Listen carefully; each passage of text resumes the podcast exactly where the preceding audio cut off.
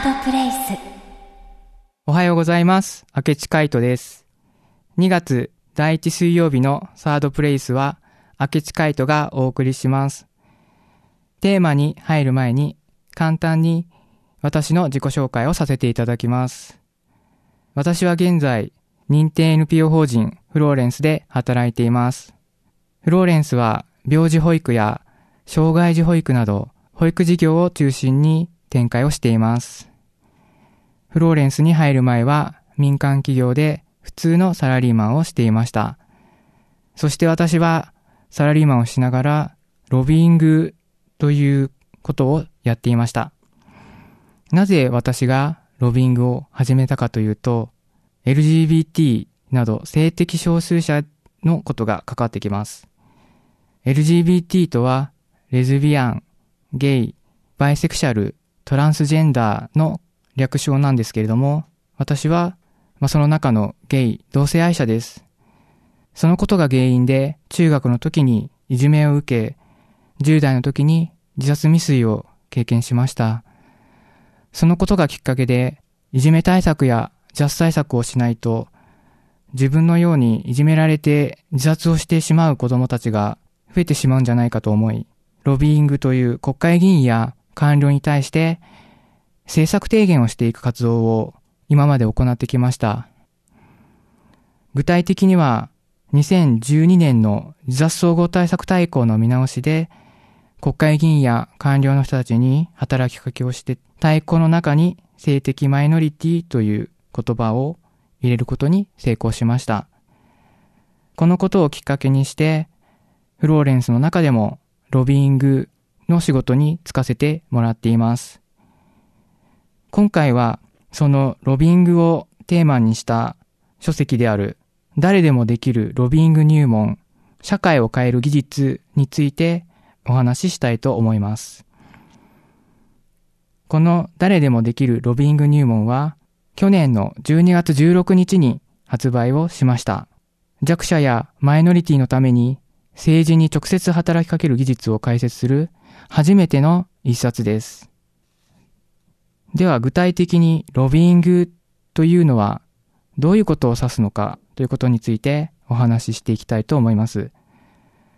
ロビーングとはロビー活動とも言われていますけれども特定の主張を有する個人または団体が政府の政策に影響を及ぼすことを目的として行う活動です。国会議員ですとか、自治体議員、官僚、市役所の、まあ、人ですとか、そういった方を対象に行います。まあ、どんなことをするかというと、要望書を持っていったりですとか、陳情したりですとか、議会で、ま、発言をしてもらったりですとか、そういうことをまあしてもらうんですけれども、最終的には法律とか制度を作ってもらったり、変えてもらうことによって、今抱えている困難や困っていることを改善してもらうということが最終的な目標となってきます。ただ、そのロビングというのは、これまでの日本社会の中では、集票力のある圧力団体と呼ばれるところが積極的に行ってきました。私が行ってきたロビングは草の根ロビングといってその圧力団体が行っているロビングとは違います。これまでロビングを行ってきた圧力団体はその集票力、選挙の時にたくさん票を集めることができるということで国会議員を動かしたり官僚を動かすということがとてもうまくできています。さらに選挙の時には、組織内議員といって、自分たちの団体の議員を当選させて、その議員を介してロビングを行うという圧力団体もあります。つまり圧力団体の発言は政治家や政党も無視できない影響力を持っているのです。それでは、集票力も組織内議員も持っていない NPO や NGO、あるいは一般市民はどうしたらいいのでしょうか？海外ではアドボカシーというものによって政治を動かしています。アドボカシーとは集票力ではなく、世論を喚起することによって政治を動かすことを目標にしています。それは、ロビングにキャンペーンとメディアとを組み合わせて行われています。では、ロビングの具体的な流れについてお話をしていきたいと思います。まず、国会議員や官僚に政策を提言します。国会議員や官僚は政策提言をすると、まあ、うまくいった場合ですけれども、あとは世論次第、世論が盛り上がればできる、などと言ってきます。そこでメディアに相談すると、シンポジウムとか何かニュース性のある出来事がないと記事にできないよと言われます。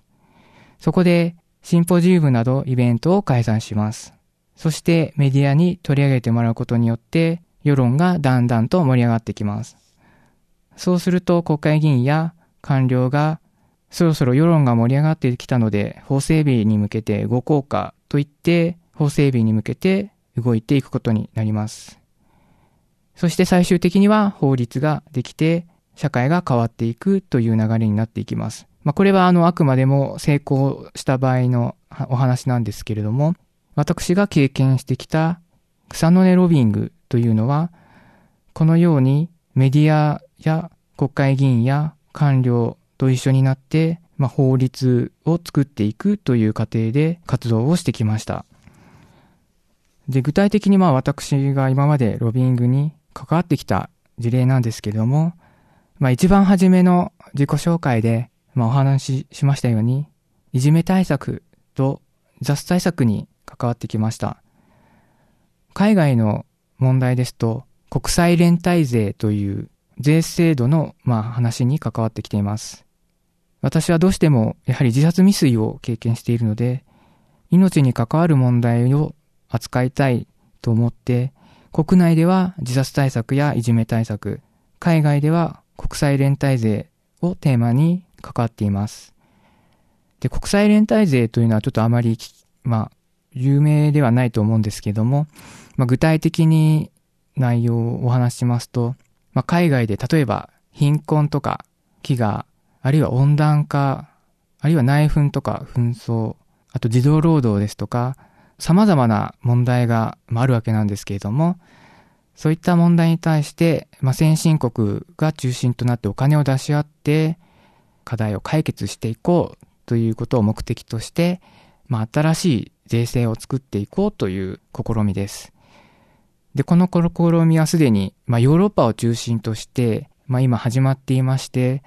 で、その流れに日本も乗っていくべきではないかということで、国会議員や官僚の人たちに対して働きかけをしています。で、いじめ対策ですとか、雑対策の話に戻りますけれども、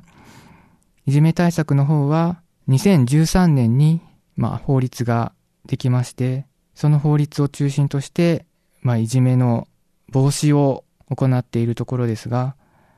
国際連帯税については、まだちょっと見通しが立っていなくて、いつ税制ができるかというのは不透明な状況になっています。今までのロビングを、まあ、通して見えてきたことなんですけれども、一番やはり大きなことは、どうやってロビングをしたらいいのかわからないということが一番困ったことにあったので、まあ本当にその時は先輩に聞いたりですとか、国会議員や秘書に聞いたりですとか、まあその都度知っている人に尋ねて、これどうやったらいいですか？次何やったらいいですか？ここには何を書いたらいいですか？ということを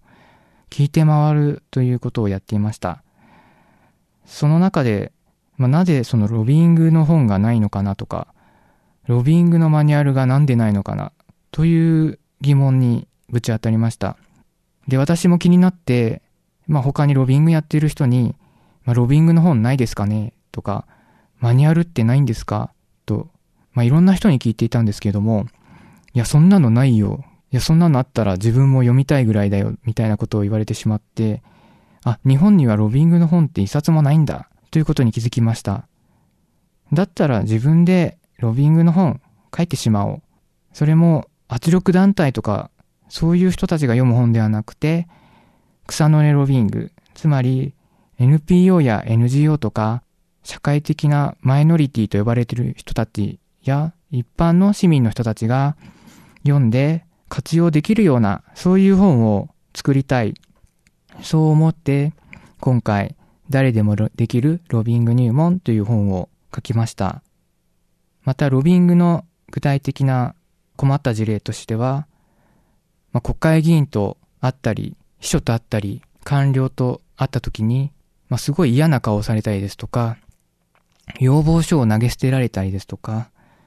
おたくらは票何票持ってるの？と聞かれたりですとか、まあ、あからさまにその政治家や秘書から嫌な顔をされたりですとか、不愉快な思いをしたりですとか、そういうこともありました。ただ、私がロビングを増してきて、着実に成功や成果が目に見える形となって現れた時に、ああ、自分一人でもこんなに色々できるんだなとか、自分のような、まあ、マイノリティでも社会を変えることってできるんだな、そういう手応えを感じることができるという意味において、まあ、ロビングというのは社会を変えるための確かな一つの手段なんだなというふうに今は思えるようになりました。なので政治に期待を持てないとか政治家なんて信用できないとか選挙に行ったって社会はどうせ変わらないとか、まあそういうふうに思われている方はいっぱいいらっしゃると思うんですけれども、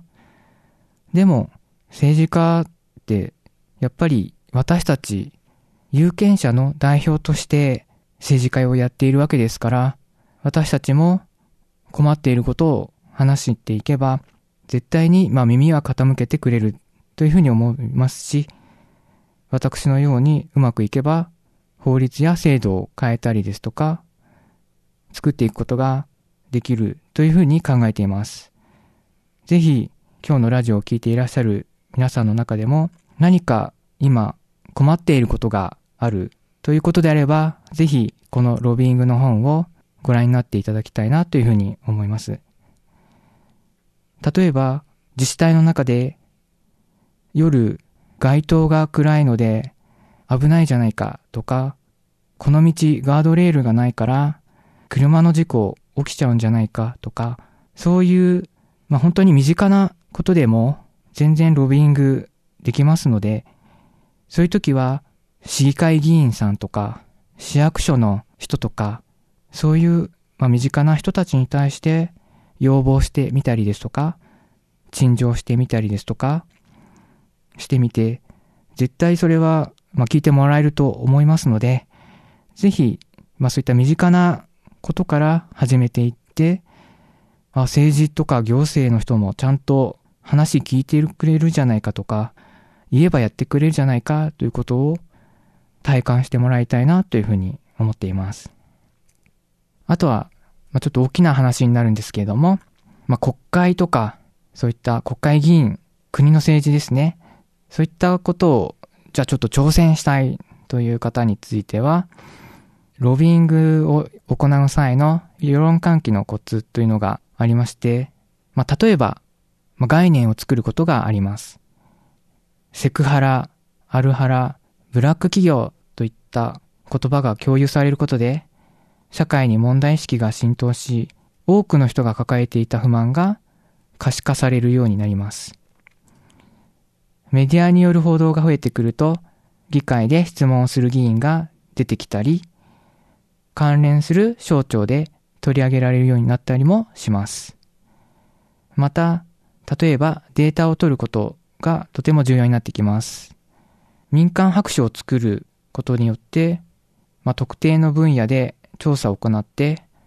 社会問題という形で数値化をしていきます。また腹を受けた経験が何パーセント、LGBT が何パーセントといった数字が出れば、報告書をまとめ、プレスリリースを巻いて、関連省庁の記者クラブなどで会見を開いて、報道を促していきます。また、そうした数字を手に持ち、議員や官僚を訪ねて、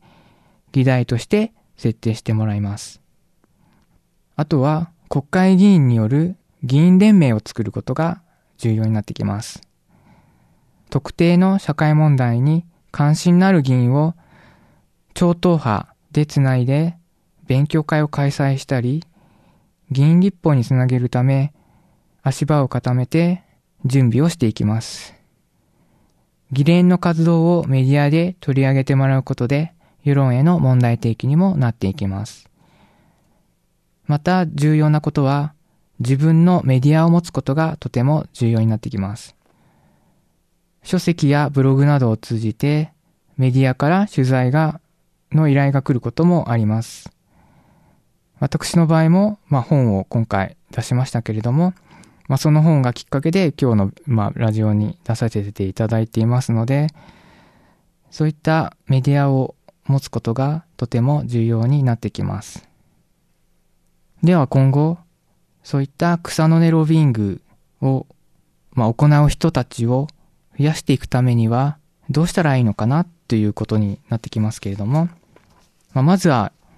誰でもできるロビング入門を読んでいただいて、ロビングの技術をたくさんの方に知っていただきたいというふうに思っています。そもそも日本ではロビングとかロビーストという言葉を知らない人の方が多いと思います。先ほどお話ししたように、マタハラとかセクハラとか、そういう言葉も少しずつ